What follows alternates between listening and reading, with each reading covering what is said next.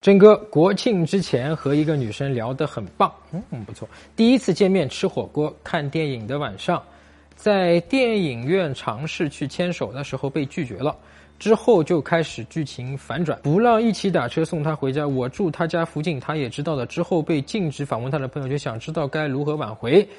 呃，我大概率的怀疑有两种可能性。啊，就是一个可能性呢，就是说你前面的那个牵手的那个时机，呃，没有搞对，啊，这个你不太会看。那么这个呢，我们是有一个方法的，对吧？我们有个牵手测试。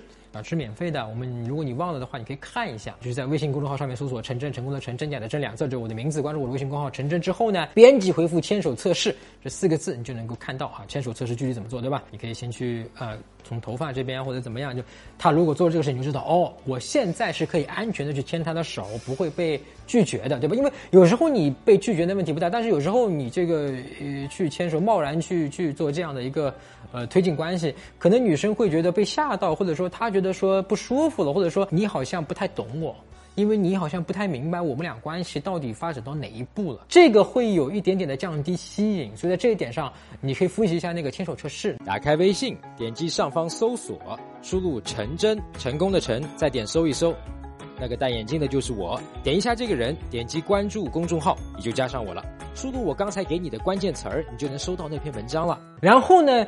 有一个非常实用性的东西，我要告诉你啊！如果我在电影院里面跟女生去牵手，我做了这样一个尝试，尝试是可以做的哦。她拒绝我了，OK，那没有关系。但下一步我绝对不会再非常要求去送她回家，你明白吗？对吧？如果她拒绝我了，那个牵手我也可能往后撤，对吧？因为她往后撤一步，我会往后撤两步，给她更多的一个空间，给她更多的安全感，对吧？我们的关系是不影响的，你不要慌。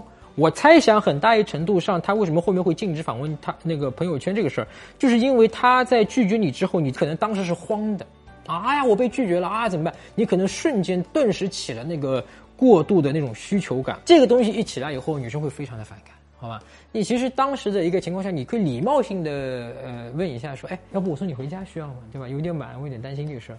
他说，哦，不用了，好，好，那行，那拜拜，你就这样。就干脆利落，所以这时候如果他退一步，你也往后退一步，你们的关系是不影响的，就你们当下那个亲密度是不影响的啊，这是个秘诀，我们很多根本都不了解啊。然后下一步呢，你等个两个礼拜或者三个礼拜啊，呃，再去约他或者再去跟他聊天啊，重新聊天，这个时候你就看了啊，如果你前面聊天聊得好，因为你说你聊得很好。对吧？聊得很棒。你聊天棒的标准是不是觉得说，只要女生给我反应好就聊天棒？那么我会认为什么叫聊天棒？就是我前面的这个聊天，无论是聊了多长时间或者多少时间，聊出东西了。什么东西？就是我了解到这个姑娘。比方说，我们了解到说，哦哟，她现在正在复习考公务员，对吧？几月份马上就要考了？哎。